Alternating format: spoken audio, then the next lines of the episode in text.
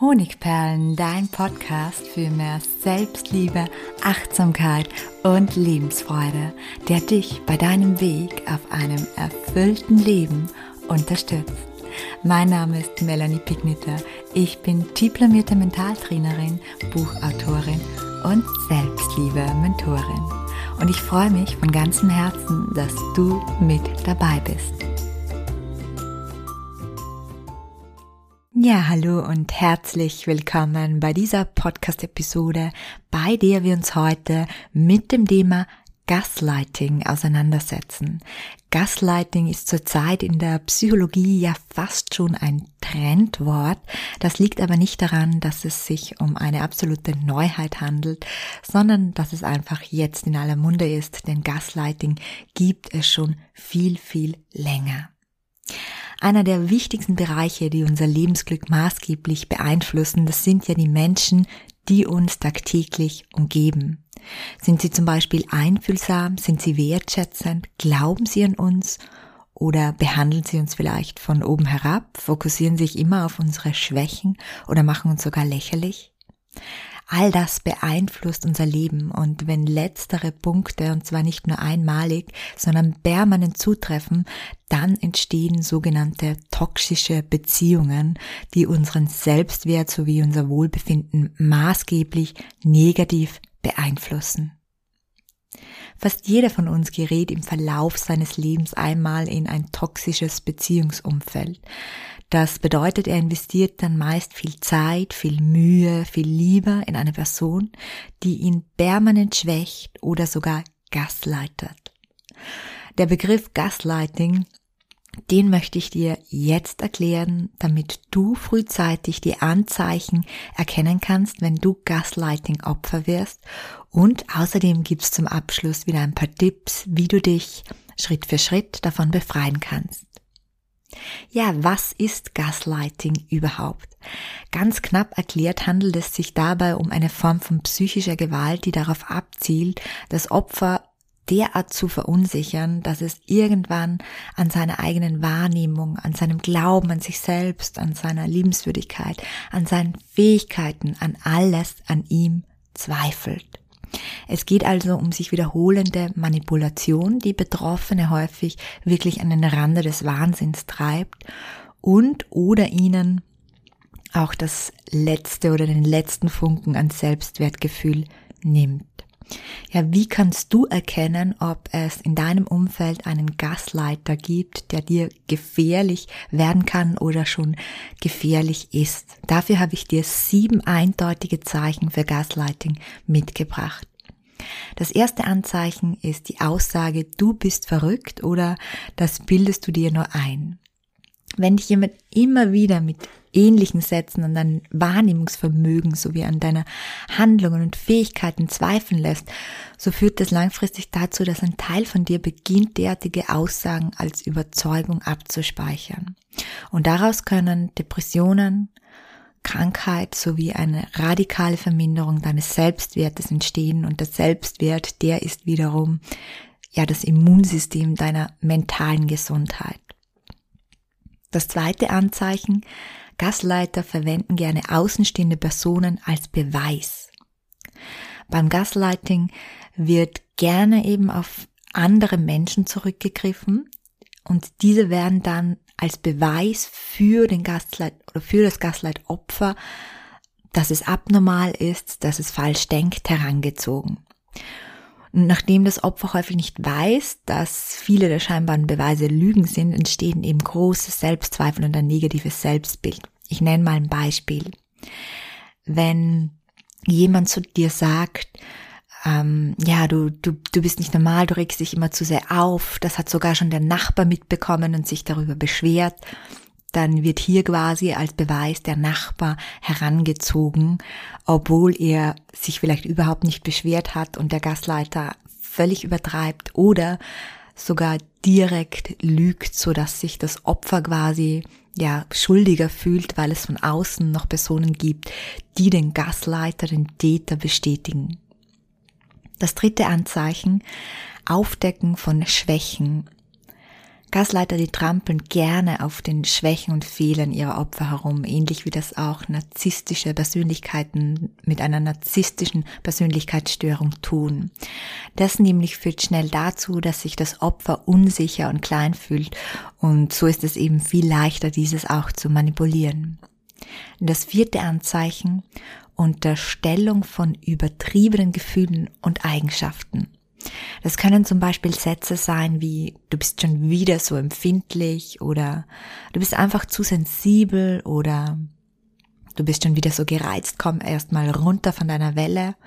Mit solchen Sätzen wird dem Opfer eben eine übertriebene Emotion unterstellt und da Unterstellungen immer zum Aufkeimen von Wut in uns führen, fühlt sich der Gasleiter dann bei der Reaktion des Opfers bestätigt und der sagt dann auch gerne noch, na, siehst ja, wie du dich aufregst, das ist ja absolut übertrieben. Das fünfte Anzeichen, du bist hier das Problem, nicht ich. Das ist etwas, das Gaslight, Gaslighting-Täter sehr, sehr gerne ja als Argument nehmen Wann immer sich das Gaslighting-Opfer wehrt oder versucht, Gegenbeweise für die Richtigkeit seiner Handlungen, Gedanken, Gefühle aufzuzeigen, dann dreht eben der Gasleiter den Spieß um. Er argumentiert immer so, dass am Ende das Opfer und nicht er selbst das Problem ist. Das sechste Anzeichen, wie beim Heranziehen von den außenstehenden Personen als Beweis, ist es auch so, dass eben Gasleiter, wie schon gesagt, nicht vor Übertreibung oder vor Lügen zurückschrecken. Sie ziehen alle Mittel heran, die eben ihre Perspektive, ihre Argumente unterstreichen und die des Opfers in Frage stellen, damit das weiter an seiner Wahrnehmung und an seinen Handlungen zweifelt und verunsichert ist. Und das siebte Anzeichen, das sind emotionale Erpressungen. Auch hier eine Ähnlichkeit mit dem Narzissten. Das heißt, das sind Sätze wie zum Beispiel, wenn du dieses oder jenes nicht machst, wenn du das nicht einsiehst, wenn du nicht endlich verstehst, dann muss ich oder dann werde ich. Also Erpressung auf höchster Ebene. Und Ziel dabei ist es natürlich, das Opfer gefügig zu machen, das Opfer einzuschüchtern. Ja, Gaslighting ist ein großes Thema, das es natürlich in unserer Gesellschaft gibt, denn Manipulation ist immer allgegenwärtig. Man muss sich aber auch vor Augen halten, dass nicht jeder, der einmal Gasleiter ist, ein psychisch kranker Mensch ist. Viele von uns benutzen häufig unbewusst Manipulationstechniken und deswegen ist man noch lange kein Gasleiter. Aber wenn man derartiges Verhalten an sich bemerkt und immer öfter bemerkt und dem nichts entgegensetzt, dann kann man es durchaus werden. Nun aber zu den Praxistipps, wenn du Opfer von Gaslighting wirst oder wenn du Gefahr läufst, so ein Opfer zu werden. Der beste Schritt wäre natürlich dem Täter aus seinem Leben zu verbannen, einen endgültigen Schlu Schlussstrich zu ziehen. Aber wenn es sich um den eigenen Partner handelt und der Prozess schon sehr weit fortgeschritten ist, so dass man sich permanent unsicher oder wertlos fühlt, dann ist es eben viel leichter gesagt als getan. Außerdem gibt es nicht immer die Möglichkeit, sofort einen Schlussstrich zu ziehen. Und unabhängig, ob man diese Trennung irgendwann vollzieht, braucht es vor der Trennung oder generell, um sich zu schützen von Menschen, denen man nicht ganz aus dem Weg gehen kann, unbedingt den Wiederaufbau des eigenen Selbstwertes und des Vertrauens in seine eigene Wahrnehmung und seine Stärken. Und dazu gibt's drei Praxistipps. Der erste Tipp, mach dir bewusst, was du alles schon geschafft und gemeistert hast in der Vergangenheit. Nimm wirklich einen Zettel und einen Stift und zähle alle Krisen auf, die du überstanden hast, alle Herausforderungen und alle kleinen und großen Erfolge, die du in deinem Leben hattest. Notier sie dir. Und anschließend mach diese Übung im täglichen, im kleinen weiter, indem du dich jeden Abend fragst, was habe ich heute gut und richtig gemacht? Das stärkt dein Selbstwertgefühl Du siehst wieder, dass du richtig bist. Du fühlst wieder, dass du richtig bist. Und du kommst wieder in deine Stärke und deine Kraft und machst die Manipulation, die vielleicht bei dir durchgeführt wird, schwieriger oder sogar unmöglich. Um das Gefühl von ich bin gut und richtig so wie ich bin wieder aufzubauen, also dein Selbstwertgefühl, ist es außerdem ganz wichtig, dass du dich mit Menschen umgibst, die dieses Gefühl in dir stärken und nicht schwächen. Versuche also ganz bewusst, dass du die Kontakte zu jenen Menschen, die dir gut tun, intensivierst. Und vielleicht hast du da im Moment nicht allzu viele, dann denke einfach eine Zeit lang zurück. Vielleicht gibt es da jemanden in deiner Vergangenheit, mit dem du dich immer gut gefühlt hast und dann ist es vielleicht jetzt an der Zeit, diesen Kontakt wieder aufzufrischen oder überhaupt auf die Suche nach neuen, kraftvollen Menschen zu gehen. Und der dritte Tipp, wenn du beim Gasleiter nicht, also wenn du deinem Gasleiter überhaupt nicht aus dem Weg gehen kannst, so lerne bewusst, dich von ihm mental abzugrenzen. Und dazu habe ich erst kürzlich einen Podcast gemacht, den ich euch gerne in den Show Notes hier nochmal verlinke. Da gibt es einmal das Thema Abgrenzung in drei Schritten und einmal das Thema Abgrenzung bei nahestehenden Personen, die man nicht vermeiden kann. Ja, als letzten Tipp gibt es noch den Gaslighting Langzeitschutz.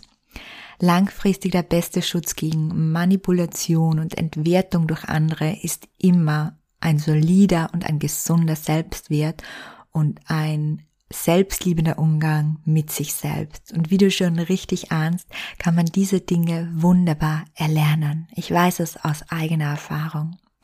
Schau dir dazu gerne meinen kostenlosen sieben Tage Selbstliebe Schnupperkurs an oder vielleicht direkt mein Herzensprojekt, das ich persönlich begleite, den einzigartigen Selbstliebe Lehrgang im deutschsprachigen Raum in der Variante Dir zuliebe oder Selbstliebe Trainer.